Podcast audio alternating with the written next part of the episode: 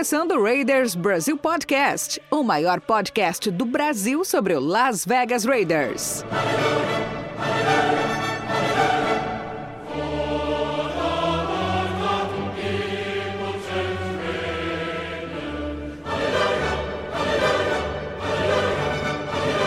Beleza, galera? Bem-vindos, bem-vindos a mais um Raiders Brasil Podcast, o seu podcast em português para falar do Las Vegas Raiders, o nosso querido time de futebol americano. Eu sou o seu apresentador de sempre, Jason Silva, e temos aqui especialistas gabaritados prontos para analisar o desempenho do nosso time no último jogo. Então vamos começar sem mais é, delongas, sem mais contratempos, vamos apresentar os nossos analistas. Vamos começar com você, Ayrton. Ayrton Villeneuve, dê seu boa noite aos nossos amiguinhos. Boa noite, galera. Foi inesperado, mas foi uma atuação de respeito. A atuação do time que vem para brigar, time que tem calibre para bater qualquer um. É isso aí, meu. É isso aí. Eu concordo com você. A nossa atuação foi inesperada, mas chegamos lá. Vamos lá, Carlão, com você. Fala seu boa noite aí. Seu bom dia, boa tarde, boa noite. Bom dia, boa tarde, boa noite, galera. Grande vitória, né? Talvez aí o grande momento desde que o Gruden voltou a ser o nosso head coach. Também um grande momento do Car finalmente jogando bem no Arrowhead e a nossa defesa surpreendendo. Muita coisa pra gente falar nesse episódio. Fiquem aí com a gente que vai ser legal. Exatamente, exatamente. Tem muita coisa pra gente falar hoje, gente. Vamos lá, Edu Camargo. Fala oi aí, Edu. Fala pessoal, tudo bem? Bom, vou parafrasear aqui o Fred Mercury. Isso é vida real ou é somente uma fantasia? Ótimo. Ótimo. E não menos importante, Iago Fransleben. Boa noite aí, pessoal. Finalmente um fantasma, um capiroto foi exorcizado. Ganhamos no Arrowhead e o Derek Carr jogou muito bem em um ambiente hostil. Menos um obstáculo no nosso caminho ao domínio completo da NFL. Faltam muitos outros, mas esse já caiu. Exatamente, exatamente. Eu também não consegui entender. Semana passada a gente terminou o nosso podcast não acreditando, mas aconteceu, galera. Ganhamos. E isso tudo e muito mais a gente vai conversar no nosso podcast de hoje, depois da musiquinha.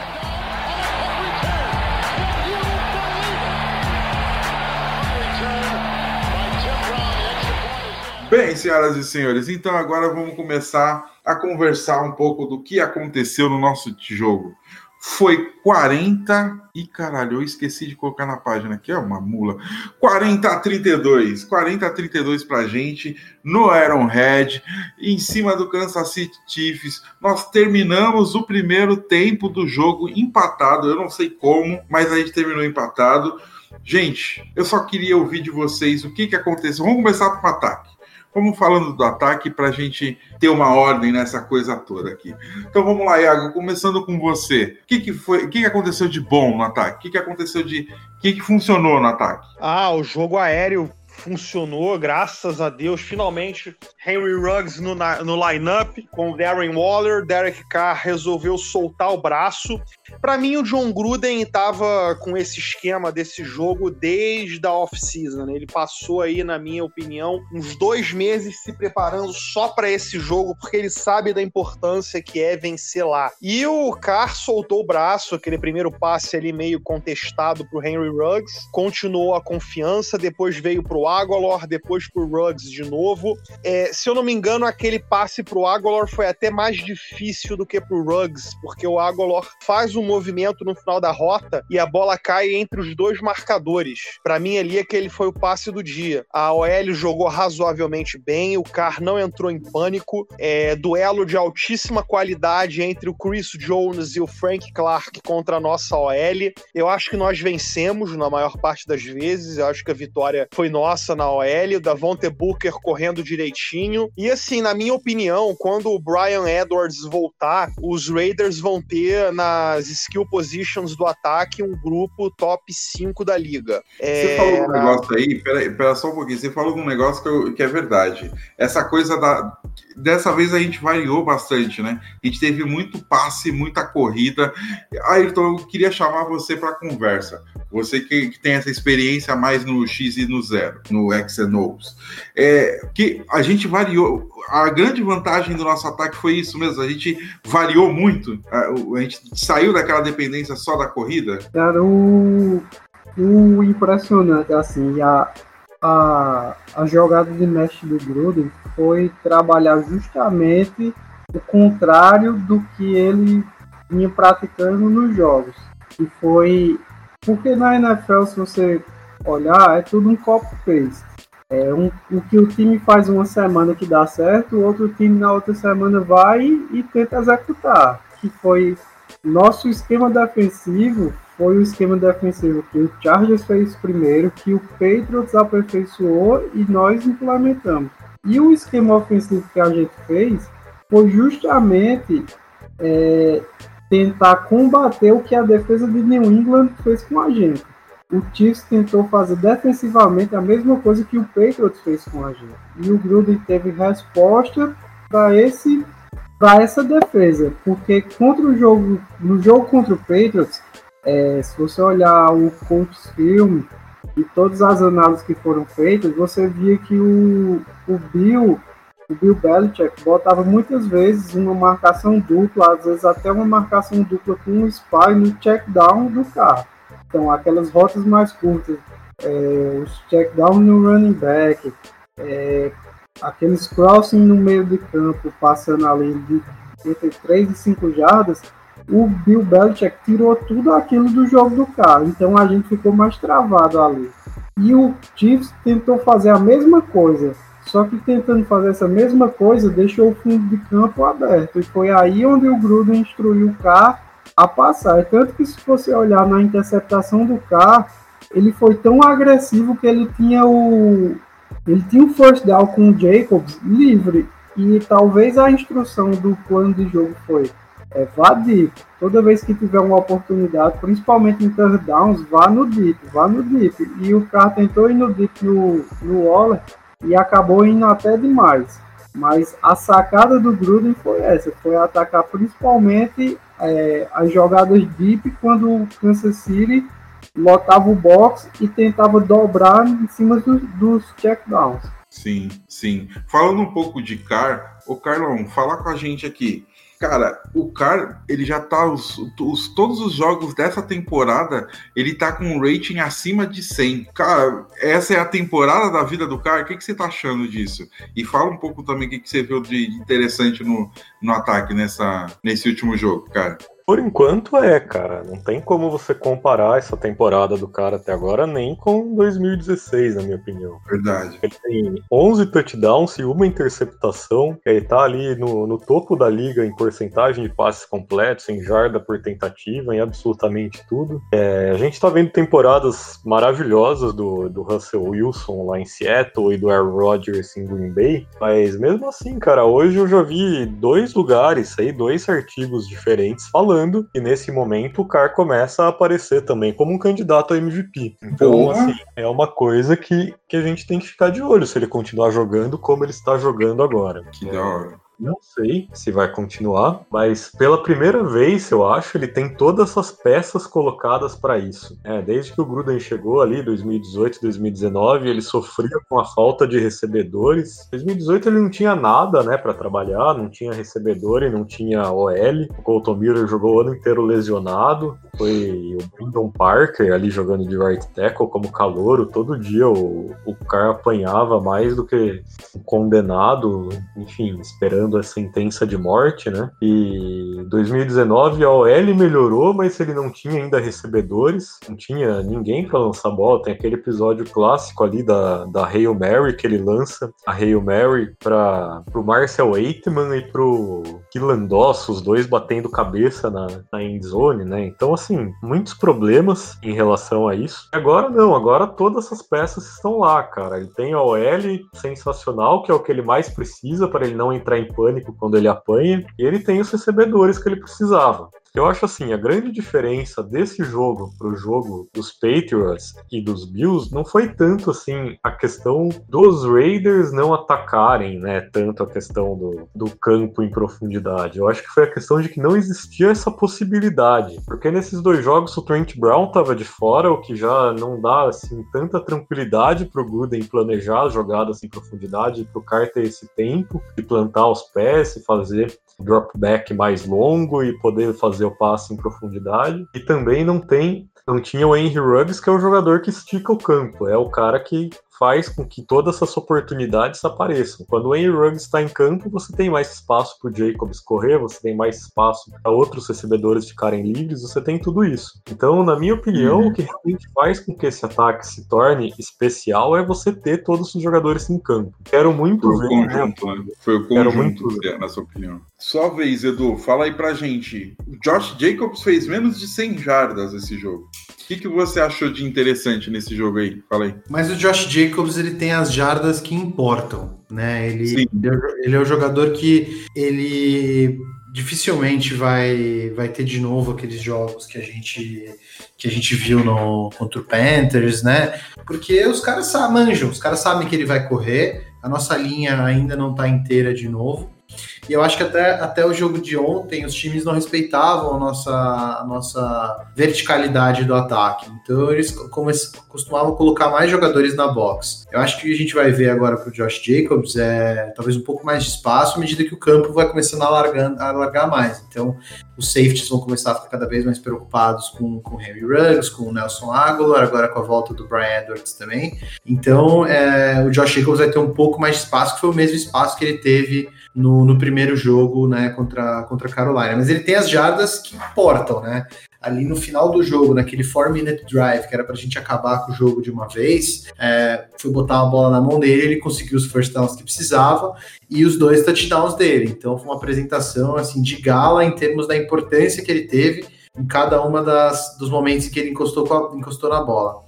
Eu queria dar, fazer só dois comentários adicionais. O primeiro é é, ressaltar muito é, o nosso fullback, porque o cara representa toda a raça e toda a entrega que a gente precisa, precisa ter como Raiders. Eu acho que o cara, como um fullback, conseguir dar a energia que ele deu é, naquela descida em que ele consegue first down, arrebentando o capacete do, do, do fora do, do, do, do, corpo, né? E também uma recepção longa que ele teve também ali numa jogada.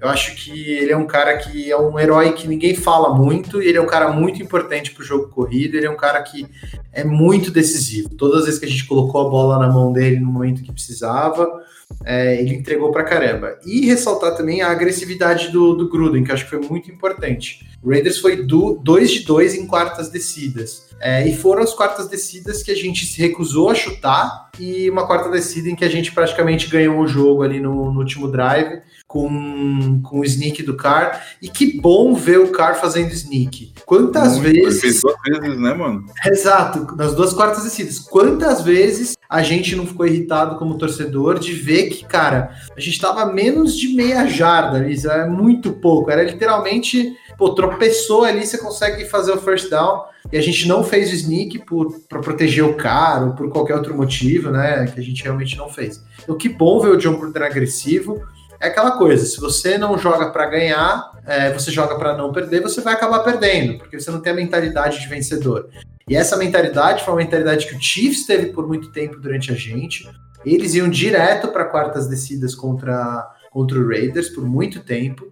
E era uma mentalidade que faltava o nosso time ter. Espero que esse jogo tenha sido um jogo libertador para a equipe, em termos de aceitar, às vezes, ter um pouco mais de erro, fazer algumas jogadas um pouco mais arriscadas, mas tentar ganhar os jogos e jogar 100% dos jogos entregue. Essa já é uma pergunta que eu gostaria de fazer para todos, e aí eu queria que todo mundo falasse também. Que é assim, e aí, os próximos jogos já vai ser assim? Vai ser sempre assim? Agora a gente vai conseguir ter, vai conseguir entender que a gente tem que variar a jogada, que a gente não só pode ficar dependendo só de corrida ou só de screen para o lado, que dá para ter, que tem jogada também na, na, em profundidade. Vocês acham que os próximos jogos vai ser assim também? Eu acho que a gente, claro que tem que criar expectativas por uma vitória, uma vitória contundente, né, contra o atual campeão, o nosso maior fantasma, é, o Chiefs e ainda no Arrowhead uma atuação excelente do carro, uma atuação excelente da defesa. Por mais que o placar mostre que a gente levou 32 pontos, mas é o ataque do Chiefs. Eles iam pontuar de qualquer jeito, eles iam pontuar contra qualquer defesa. Você olhar a atuação defensiva, é uma atuação muito, muito boa, muito boa de conter Mahomes, de pressionar o Mahomes, de deixar o, o Mahomes desconfortável, que é por aí onde passa o, o poderio do Chiefs, né? Mas a gente tem também que ter um pé atrás, porque ainda bem que esse jogo encaixou tudo que foi planejado. O, o esquema de jogo do Gruden encaixou, o esquema de jogo do Gunter encaixou. É, por mais que tenha tido turnover lá, interceptação do carro, é, a gente não, não cometeu muitos erros, assim, faltas bestas de jogo, mas esse time ainda ele precisa de consistência, ele precisa de outra vitória dessa, outra vitória contundente. Ele precisa que os jogadores ganhem confiança, se acostumem com a vitória, se acostumem com finalizar jogos, se acostumem em jogar com vantagem, tá na frente. Não tá toda hora tendo que buscar resultado, ou toda hora jogando atrás, ou toda hora tá no fio da navalha, né? A gente precisa criar uma cultura no time uma cultura vencedora, principalmente para o CAR, que a gente tanto critica, tanto critica, e esse jogo, ele espero que tenha exorcizado os seus demônios, porque é, sempre com atuações ruins contra o Chiefs, principalmente no Arrowhead, e, e essa atuação dele foi espetacular, lançando bip, é, segurando bem a bola. Teve dois lances ainda que os defensores do Chiefs ainda bateram no braço dele e ele conseguiu, de certa forma, lançar a bola para frente não, não sofreu fumble.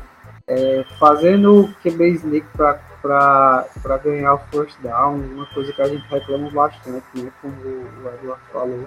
Então o time precisa mostrar mais, para não ser apenas uma atuação, um jogo perdido.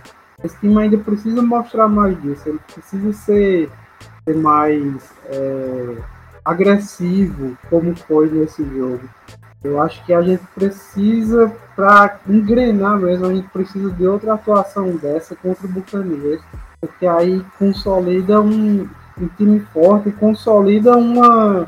a gente sair da, da fase mais difícil da tabela com um recorde extremamente positivo. Massa, também acho, cara, também acho. Agora é, é pegar confiança. Não, só uma coisa rápida. Espero que essa vitória não se transforme numa arrogância. É, uhum. Não tô falando que isso aconteceu depois da vitória contra o Saints, mas a gente tomou uma, uma bela lição de humildade aí na, na semana seguinte contra o, contra o Patriots, é, num jogo que a gente o placar não mostrou tanto a diferença que foi aquele jogo lá em termos de, de diferenças é, táticas e de execução também entre os dois times. Que não vire uma arrogância, que os jogadores entendam. Porque assim, os jogadores do Chiefs estão mordidos. Os caras já estão falando na mídia que eles não vão esquecer isso, que a próxima vez que a gente se encontrar eles vão estar preparados e tal. Então eu, eu, eu acho que a gente deveria entender isso como um vem, pode vir, vem, pode vir que a gente também vai estar preparado, e não como uma falta de preparo, uma arrogância e, e realmente não chegar preparado para o próximo jogo.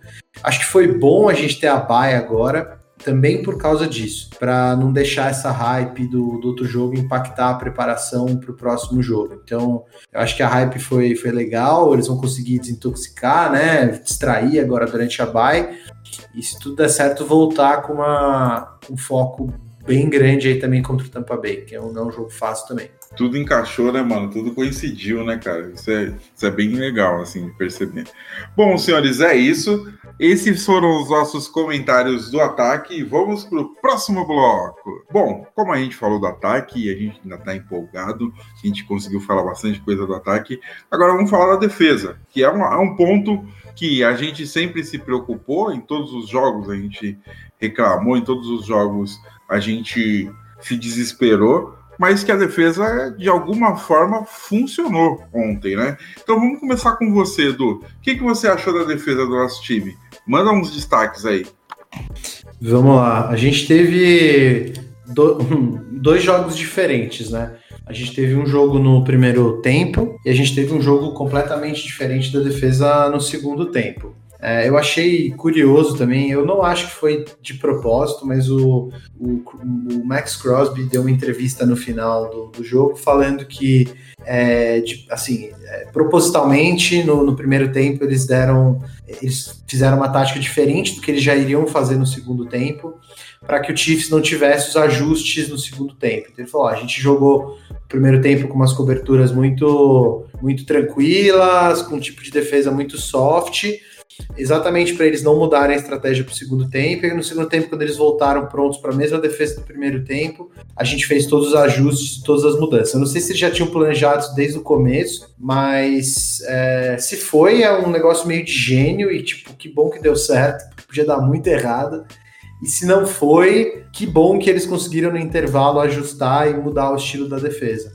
Foi uma defesa que no segundo tempo fez o que funciona contra o Mahomes, que é você jogar muitos jogadores na cobertura, fazer uma marcação, é, fazer um blend muito de marcação entre man e zona, é, e você confundir muito pré-snap o quarterback em relação a um pedaço da defesa está fazendo man, outro pedaço está fazendo zona. E o que funcionou muito bem foi nas jogadas, nas terceiras descidas, segundas, terceiras descidas mais longas, a atuação do Arden Key como, como um spy. Então a gente, a gente fez o, o rush com três jogadores da linha e também não teria dado certo se o Max Crosby e o, e o, e o Clean Farrell não tivessem tido o jogo espetacular que eles tiveram. Então, o Clean Farrell, para você ter uma ideia, nove pressões, é o career, career high dele e, e um número muito alto para um jogo. Max Crosby correu 1.424 jardas durante o jogo inteiro. O cara estava desgastado, jogou quase todos os snaps defensivos, exato. É, Kendall Vickers, cara, que surpresa, o cara teve um ótimo jogo. Assim como o, o Chris Smith, que também teve um sec. Então foi um jogo muito bom da secundária muito bom da nossa DL. E o Arden Key, como spy, fez um ótimo trabalho. Então o Mahomes não tinha muito para quem jogar, saía do pocket. O Arden Key já fechava em cima dele, ele tinha que voltar para trás. E foi exatamente nesse lance que também aconteceu o sec do, do Max Crosby. A defesa, em termos gerais, não me engana no fato de que eu não acho que a gente solucionou tudo, eu não acho que. Eu preciso de mais alguns jogos, e assim, a gente pegou um footprint muito bem montado para copiar. É, quero ver essa defesa contra outros ataques fortes também da, da liga. Vamos ver se encaixou de vez, ou se foi só um belo footprint aí que a gente teve contra o, contra o Chiefs. É, e eu acho que assim, o Paul Gunter é, treinou pelo trabalho dele. É, ele treinou pela sobrevivência. Ele treinou pela sobrevivência. A minha pergunta é se agora ele vai ter talvez uma sensação de, de tranquilidade e vai voltar a dar atenção para a defesa que ele estava dando nas outras semanas em que a gente tomou 120 pontos, né? Mas ah. muito bom. Foi, a gente teve péssimos é, é, 18 quartos.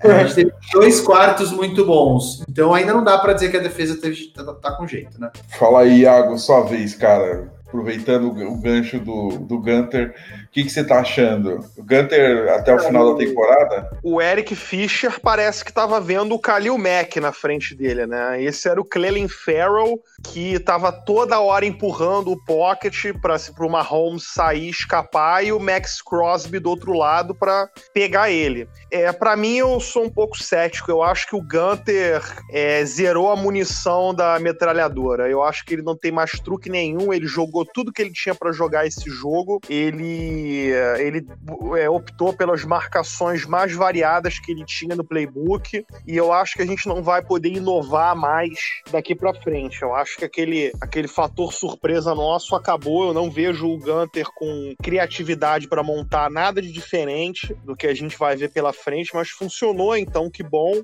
É, nós temos aí dois bons ataques pela frente, que é o dos Buccaneers e outro dos Browns. Então, assim, o Gunter vai ter que se ajustar bem ao Tom Brady, ao Gronkowski, não sei se está jogando direito no, no, Bucks, acho que o O.J. Howard está no lugar dele, vai ter Mike Evans, Chris Goodwin, o, o Ronald Jones está correndo direitinho também ali por, por Tampa Bay. E eu queria ver mais do Jeff Heath jogando, viu? Eu só vi aquele lancezinho da interceptação ali. É, parece que ele é um Eric Harris de luxo, né? Parece que ele era aquele safety reserva que sempre entrava em campo para aprontar uma graça e depois saía. Ele não pode ser titular, senão ele estraga essa, essa percepção dele. Mas eu gostaria de ver ele titular nos próximos jogos. E o Nick Viatowski, que é o linebacker que a gente precisava, né? Não é o maior linebacker do mundo, mas ele tá ele é realmente o cérebro ali da defesa. A defesa sem ele vira pedacinhos de papel. E aí, Ayrton, o que, que você acha, mano? Aproveitando o gancho aí,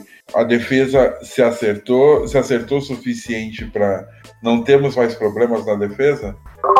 Não, pelo contrário, eu acho que a gente ainda vai ter muito problema na defesa. Eu acho como o Eduardo falou, é que a gente pegou é, dois, duas amostras de como parar o Mahomes. Depois o Chargers e depois o Patriots. Então a gente replicou que já veio, já vinha sendo feito por dois times que já tiveram resultado. Diferente do Chargers, que a gente estava com o QB faltou aquela experiência para ganhar do Chiefs. E o Patriots, que não tinha poder ofensivo para ganhar do Chiefs, a gente conseguiu executar o plano e ter poder ofensivo.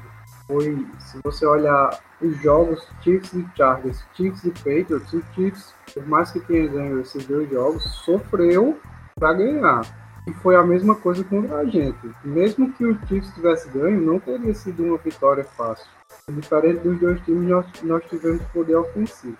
Diferente disso, talvez as próximas partidas o Gunter não vai ter essa amostra que ele teve de outras defesas que responderam bem. Então, isso o Gunter já mostrou nesses três anos que não tem essa desenvoltura dele mesmo se preparar para enfrentar um ataque adversário. Então, quando a gente tiver a amostra, talvez contra o Bucanias, o Charles já jogou contra o Bucanias e por três, por dois quartos deu um sufoco lá no Bucanias.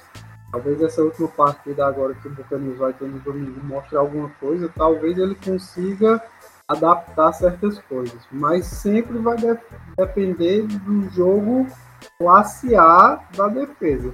Eu acho que isso não vai acontecer todo domingo, porque falta jogador, falta talento no time e falta uma organização no staff.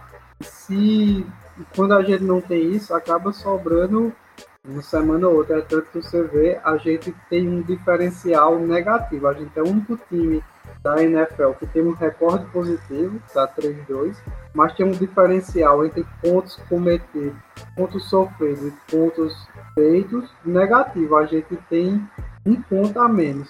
É, mostra aí que, que a gente leva muitos pontos, muitas falhas, muita, muita falha de falta de cobertura. É, o, o Littleton ainda é o, o elo fraco da defesa, o Littleton e o, o Eric Harris, né? Mas um dos maiores investimentos que a gente fez acaba sendo ponto fraco. Errou o jogo inteiro, errou o jogo inteiro. Veio ter algum, algum sucesso depois do intervalo, quando ajustaram, botaram marcação dupla no Tyrant que ele marcava. Mesmo assim, a marcação dupla que fazia o, o efeito, não ele mesmo. Eu ainda acho que a gente vai sofrer bastante com essa defesa, mas tem que tirar o chapéu e dar os méritos a ela, porque se a gente ganhou do Chiefs foi porque eles fizeram um trabalho excelente. Sim, esse jogo eles fizeram um trabalho excelente, mas mesmo assim, cara, tipo, aí agora é sua vez, Carlão, de comentar, mas queria só lembrar que no último quarto, faltando quatro minutos, quarta para cinco, e o Kansas City conseguir fazer um, um, um lance de 20 e poucas jardas, meu, eu falei, pronto. como sempre, vamos perder. Como sempre, a nossa defesa deixou a desejar.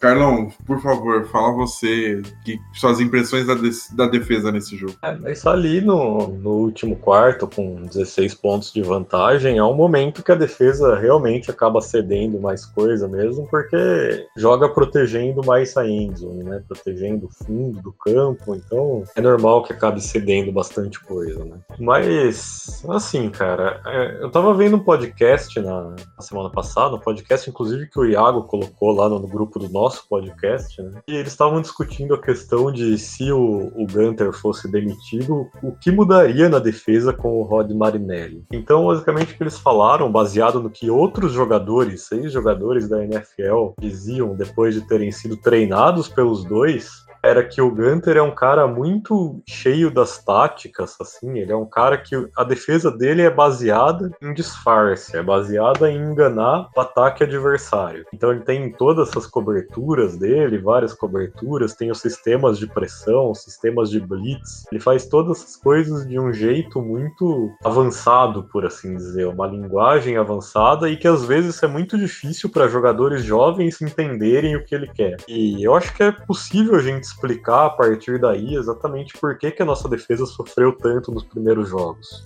Enquanto, por outro lado, o Marinelli é um cara de uma defesa simples, básica, mas que ele pede agressividade ao extremo aos jogadores dele. É uma defesa de forçar turnover, de ir para cima, de conseguir sec, de ceder big play, mas de fazer exatamente roubar a bola, que era o que a defesa do Gunter não estava conseguindo fazer. E eu acho que talvez durante aí esse período, entre os últimos jogos, o jogo contra os Chiefs, talvez tenha rolado uma reunião ali e tenham chegado no Gunter e falado, cara, é, tudo bem, você pode continuar fazendo aí os seus disfarces, as suas táticas mais agressivas, mas tem que simplificar um pouco e tem que ser agressivo. Tem que ter muito mais agressividade nessa defesa, principalmente na DL, para conseguir pressionar o Mahomes. E acho que foi isso que aconteceu, cara, porque a defesa foi muito mais agressiva, a DL mostrou uma agressividade que a gente não via nos outros jogos jogos. E essa pressão que foi para cima do Mahomes é um nível de pressão que é muito raro da gente ver na NFL. Foi um dos números de pressão mais altos da,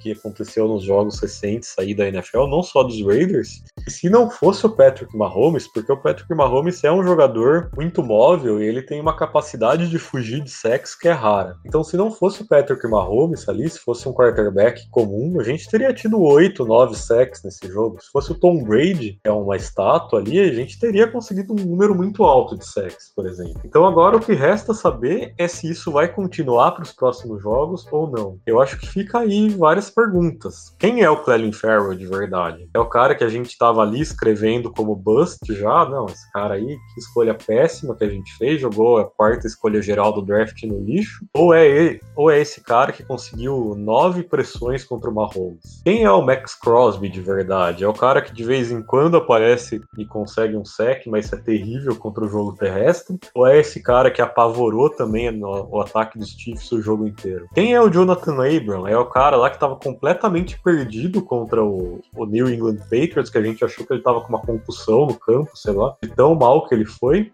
Ou é esse defensor extremamente físico que é capaz de destruir todas essas jogadas que a gente viu já, não só nesse jogo contra os Chiefs, mas a gente viu na abertura contra os Panthers, a gente viu em outras oportunidades? Eu acho que são muitas questões que a gente tem sobre essa defesa e que eu ainda não sei as respostas para elas, porque eu tô realmente surpreso com o que eu vi nesse jogo contra os Chiefs. Não era o que eu esperava, eu achava que a gente ia tomar 50, 45 pontos e qualquer campanha que eles precisassem pontuar, eles conseguiriam pontuar. E não, cara, a gente foi lá e a gente conseguiu parar eles em todos os momentos decisivos, várias jogadas importantíssimas, várias jogadas chaves, vários jogadores aparecendo de maneira brilhante. Tem grande jogada do Abram, grande jogada do Crosby, grande jogada do Farrell, teve grandes jogadas do Nick Kwiatkowski, até o Joyner apareceu bem com jogadas decisivas. Então, para mim, a questão é realmente o que é a nossa defesa? Qual é a nossa defesa de verdade? Até onde ela é capaz de ir? E só os próximos jogos que vão,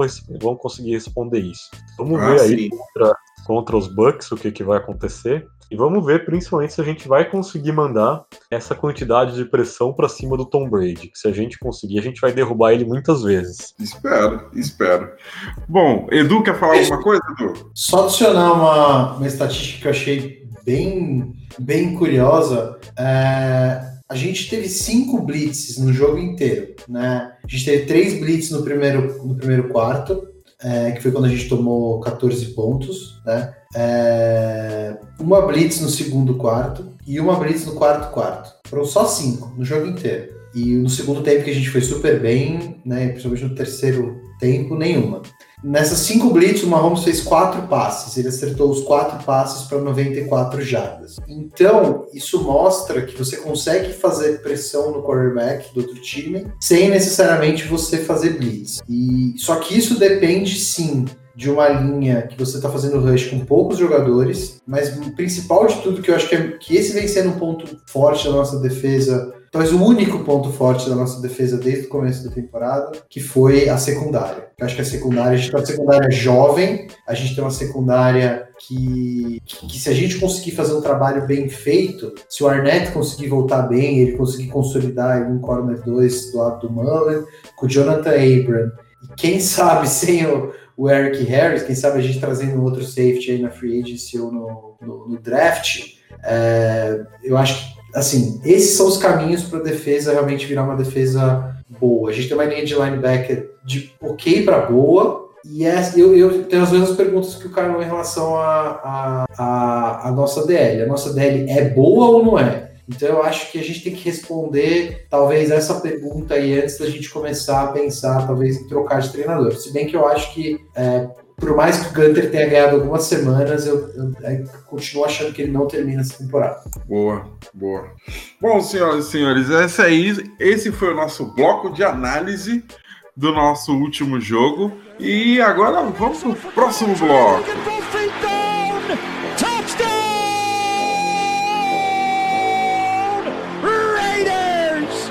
Michael Crabtree did it again. Oh my. His third touchdown of the game. Bom, senhoras e senhores, como vocês sabem, próxima semana é bye week. O que, que significa bye week? Descanso. É a próxima semana nós vamos descansar, nós não teremos um jogo, então vamos deixar para fazer a expectativa o próximo jogo que será contra o Tampa Bay Buccaneers na próxima semana. E vamos aproveitar agora e já partir para a nossa parte de perguntas e respostas. Sim, o momento em que vocês têm a oportunidade de perguntar aos nossos especialistas o que eles acham dos jogos, o que eles acham do nosso time, o que eles acham da, do tom do cinza da camisa, da camisa do time, se tá mais escuro, se tá mais claro, eles vão saber te responder, pode ter certeza. Lembrando que para vocês mandarem pergunta pra gente, perguntas pra gente, vocês podem ou mandar através do nosso WhatsApp ou através das nossas redes sociais. Você pode mandar via Instagram, via Twitter, via Facebook. Estaremos lá prontos para receber as suas perguntas. Então vamos começar com Ayrton e depois a gente vai na ordem. Ayrton, Carlão, Edu e Iago. E assim vai. Primeira pergunta para você, Ayrton, vem do Magol, via WhatsApp. E a pergunta dele é: A melhora da DL é para valer ou foi só um efeito da rivalidade? Lesões da OL do Chiefs e ruindade da OL deles. É mais ou menos o que a gente já havia falado antes. É difícil dar um panorama, ou bater o martelo com, com, uma única atuação. É o que o, o Carlos falou aí. Quem é? Quem são os jogadores que a gente tem? São os jogadores que jogaram contra o Chiefs ou são os que a gente vem vendo jogando há algum tempo? Precisa de mais amostragem para saber é, será que foi o esquema que beneficiou? Será que foi talento individual? Será que foi a rivalidade que aflorou na galera? Não sei. Sei que foram partidas individuais excelentes. Caras, além de mostrarem um bom talento individual, mostraram uma capacidade de executar o plano de jogo muito boa. E na NFL, é, você ter isso, às vezes é melhor ter sei lá, cinco caras que conseguem executar um plano de jogo excelente do que ter uma estrela só. É, ver o Patriots mesmo, a defesa do Patriots, se você olhar, tem um grande nome, dois grandes nomes. Foi, e sempre é uma defesa extremamente competitiva porque os caras conseguem executar o plano de jogo perfeitamente. Não sei até onde isso vai durar, mas espero que dure bastante. Também espero, também espero. Vamos lá, próxima pergunta. A próxima pergunta vem do Luiz, via WhatsApp. Olhando locais de passe do CAR, o que podemos concluir? O Gruden estimula o CAR a fazer as jogadas curtas e ganhar jarda a jarda, com o intuito de manter a posse de bola, cansando a defesa adversária e, e, forçando a secundária do time adversário aproximar do box, liberando espaço para big plays como a do Huggins, ou o Carr é um caranguejo medroso? A quem principalmente se deve isso? Playbook, Gruden, Carr? Lembrando que enfrentaremos dois bons ataques nessa temporada. Então, acho que são vários os fatores, né? Primeiro fator, o ataque do Gruden é uma West Coast Offense, é um ataque que é baseado principalmente em ganho jarda jarda ali, essa coisa, quatro jardas, quatro jardas, quatro jardas pro first down, essa coisa mais é uma coisa mais de posse de bola, de ter campanhas longas de 8, 9 minutos, se chegar lá devagar. Esse é o plano de jogo do Gruden. É o a base do ataque do Gruden é essa. Porém, o que acontece? Se você fizer só isso, fica manjado mesmo e você não vai conseguir avançar. Você não vai conseguir ter ali grandes, grandes avanços, porque as outras defesas vão saber exatamente que é isso que está acontecendo. Só que assim, né, nos últimos jogos que o, o Carr não atacou tanto em profundidade quanto ele atacou contra os Chiefs, apesar dele estar atacando bem mais esse ano, já nos jogos anteriores, do que ele atacava em 2019 e 2018, é, nesses, nesses últimos jogos, a gente estava sem dois jogadores titulares da OL, o que não dá tempo para o quarterback ter ali o tempo de ficar no pocket e esperar as rotas se desenvolverem. E a gente estava sem o nosso wide receiver, que é a ameaça em profundidade, que é o Henry Ruggs. Então é, é difícil você conseguir chamar essas jogadas mais longas nessa situação. Então, basicamente é isso. A partir do momento que a gente teve a nossa OL inteira e que a gente teve também de volta a nossa OL completa, a gente conseguiu fazer, executar um plano de jogo completo. Então eu acho que nesse momento, em 2020, considerando todos os fatores, a gente pode dizer que tanto o Gruden quanto o Carr estão fazendo um bom trabalho nessa questão de variar entre passes curtos e passes em profundidades. Da, da. Vamos lá, próxima pergunta. A próxima pergunta vem do George Jerônimo e é via Twitter. Qual é o nosso teto? Até onde podemos sonhar? É, eu tinha falado já no, no outro podcast que eu acredito que o nosso teto é jogar um Divisional Round, que é né, a etapa logo após o Wild Card. Eu acho que não é tão maluquice dizer que a gente pode pegar um Wild Card. Aí, se bem que a UFC tá complicada esse ano, a UFC tá Acho que vai ter time com 9, 10 vitórias aí que não vai classificar nem no, no sétimo seed ali da, da AFC. Mas eu não vejo por que, cara, a gente não, não classificar no Wildcard, ganhar o primeiro jogo, mas aí já começa a pegar os quatro melhores times da liga, né? E aí eu acho que nosso time ainda não, ali da AFC pelo menos, né? não tá ainda lá. Então acho que esse é o nosso teto, chegar no Divisional Round, mas pô, quem sabe, né? Passar pro Divisional Round aí ninguém segura. Boa, boa. Vou aproveitar essa pergunta do Edu, já respondeu também a pergunta do Igor Matheus, que foi: apesar, após essa vitória, vitória convincente sobre o Chiefs, podemos acreditar numa vaga de pós-season? E se sim, podemos ir longe? É a mesma coisa que você já respondeu. E temos também uma outra pergunta aqui, aqui, ó, essa do Fernando. Ele pergunta, Fernando não, perdão, do Gabriel. Ele perguntou o quê? Assim o que falta para o time ir bem nos playoffs? Uma boa defesa ou um playmaker no ataque? Essa você poderia responder, Iago. Uma boa defesa, né? E playmaker na defesa também, né? Então pega junto os dois, playmaker só que na defesa. Uma interceptação, um soco na bola que gera um fumble, um strip sack. Isso tudo no playoff faz a diferença, né? Em jogos apertados. Então eu vou mesclar as duas opções e vou dizer playmaker na defesa. Legal. Próxima pergunta. Próxima pergunta vem do Fernando Melo e é via WhatsApp. Qual é a verdadeira defesa dos Raiders? A contra o Bills ou contra os Chiefs? A verdadeira defesa do Raiders é a contra o Bills, né? Uhum. Mais que tem um teto a evoluir até a contra o Chiefs. É, vamos torcer para ficar ali naquele meio termo mais para contra o Chiefs do que para contra o Bills, mas a defesa que a gente conhece, a defesa que vem jogando é aquela que apareceu contra o Bills, que apareceu contra o Patriots. Massa, massa. Vamos lá. Próxima pergunta. Próxima pergunta é a seguinte. Com o Derek Carr jogando em nível de MVP, que peças faltam para o Las Vegas Raiders ser um contender na AFC? Eu acho que faltam exatamente os playmakers na defesa, né? Falta o cara ali que apareça para ter esse strip sack decisivo, falta o cara que faça a interceptação ali no finalzinho também que mata o jogo. É, eu, se eu precisasse pensar ali que posição que você iria atrás de, de jogadores para troca agora, eu acho que, que o fundamental seria atrás de um safety para fazer a dupla com o Abram, porque o Eric Harris não dá e o Jeff Pitt também não é um cara ali muito com capacidade de, de ser titular. E iria atrás de um pass rusher de alto nível, o cara ali que, que é realmente dominante o tempo todo, que não vive só de lampejos como é, por exemplo, Crosby ou Farrell. Então eu acho que nesse momento, se a gente precisasse escolher dois jogadores aí mais importantes para trazer, seriam nessas duas posições. Massa, massa. Tem uma aqui do Rafa, via Twitter, ele perguntou o seguinte ele perguntou o seguinte: quais jogadores poderiam ser envolvidos em trocas para reforçar a defesa?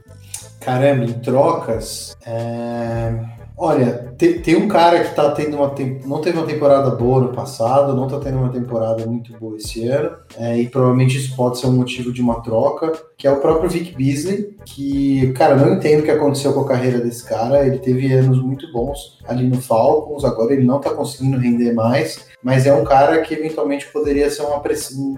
Se realmente a nossa linha não for o que ela foi contra o Chiefs e ela voltar ao normal, é um cara interessante para a gente trazer. Uh, em termos gerais, eu já tinha falado, acho que o time de Atlanta é um time que não tem muito talento na defesa, mas tem alguns jogadores jovens. Eu não sei até que ponto eles vão querer destruir o elenco agora, né, com, com essa saída, mas eu acho que para troca é difícil, não, não tem muita, muita notícia de jogador, né? No, no, trade block, né? Então é difícil falar, falar sobre isso agora. Mas na free agency ainda teria o, o, Earl Thomas, que aí acho que é uma questão mais comportamental do que qualquer outra coisa.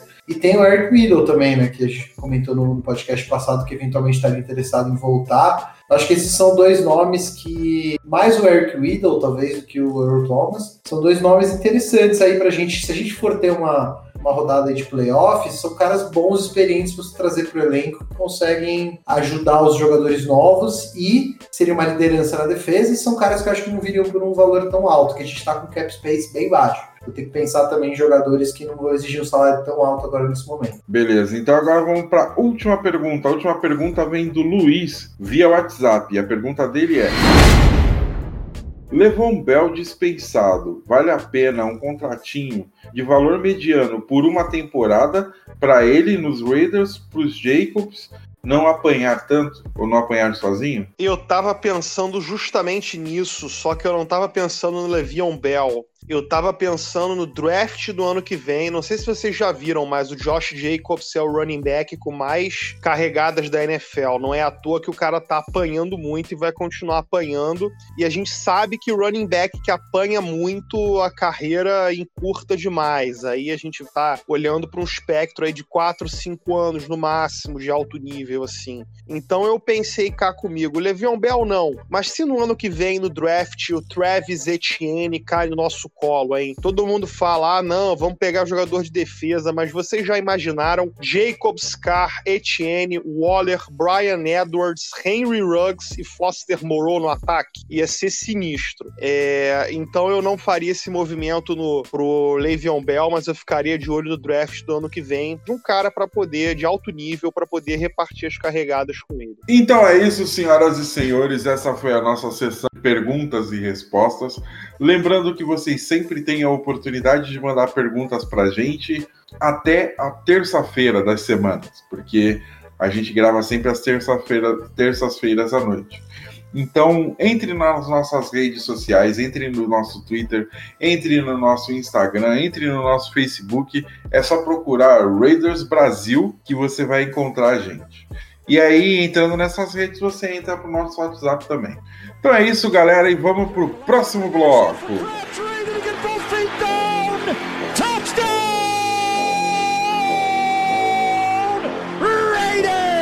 Michael Crabtree did it again. Oh my! His third touchdown of the game. Bom, agora é aquele momento da gente se despedir. Então vamos começar agora de baixo para cima. Iago, por favor, se despeça dos nossos amiguinhos. É uma despedida com muita felicidade depois de exorcizar esse fantasma aí no Arrowhead. É, muitos jogos difíceis à frente, muitos times da AFC com recorde alto, mas pra gente nunca é fácil, né? Pra gente nunca é mole, pra gente nunca é, é tranquilo. A gente olha para uma divisão como, por exemplo, a NFC East, onde os, os, mais, os vencedores têm sempre um ou duas vitórias, assim, pouquinhas nessa temporada, mas com a gente o buraco é mais embaixo, sempre foi e sempre será. Mantenho a esperança, o ataque tá se ajeitando e sim, a gente vai fazer mais de 35 pontos o resto de todos os jogos da temporada. Valeu, galera, abraço. Isso aí, Iago, valeu. Edu, sua vez, se despeça. Pessoal, obrigado aí de novo pelo tempo investido de ouvir a gente. É, é isso aí, a gente. Só para vocês vestirem o kit ilusão inteiro, o Bills acabou de tomar uma sacolada do Titans. Bills joga com o Chiefs. Bill ganha, Bill ganha do Chiefs. A gente ganha do Tampa Bay. Você sabe o que é esse cenário? É a gente em primeiro da divisão. Então, o kit ilusão completo pode acontecer aí nas próximas duas semanas. E aí a gente vai ficar mais nojento ainda do que nós já estamos. Então, cara, agora é torcer. É uma, uma semaninha de calma aí pra gente relaxar, descansar um pouco, né? Aliviar um pouco da tensão que foi esse jogo, a gente tinha prometido. Eu tinha prometido que eu não ia ficar tenso, mas o jogo foi tão espetacular que não teve como. E a gente descansa, voltamos aí que é uma pedreira pesada contra o Tampa Bay, então a gente precisa se preparar, fazer muito desenho tático aí e ter nossos jogadores de volta para ter o time completo. Valeu, obrigado. Caralho, uma, uma despedida cheia de mensagens subliminares só para mexer com a mente do povo. É isso aí, mano. Carlão, sua vez, por favor, se despeça dos nossos amiguinhos. Muito obrigado, pessoal, por escutar a gente mais uma vez. Dessa vez, pelo menos foi um programa muito feliz aqui, né? Todo mundo satisfeito, alegre com a vitória. E a gente espera que continue assim pelo resto da temporada. Sigam a gente lá no Twitter, VegasRaidersBR. É isso, até a próxima. Até a próxima, Carlão. E agora com vocês, Ayrton Villeneuve. Dê seu boa noite, Ayrton. Boa noite, galera. É, mandar um abraço para o meu amigo Renan, Renan Raman, que é um dos caras que eu conheço que mais manja de prática de futebol. Eu aprendo, aprendo bastante com ele. E eu queria me despedir deixando um ensinamento que, que a gente aprendeu ontem.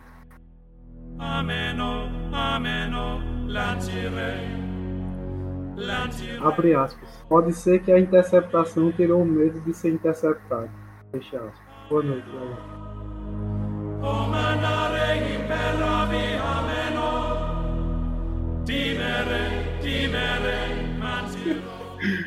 Pode, né, depois eu quero que você escreva, porque a gente vai colocar como título do, do, do episódio, mano.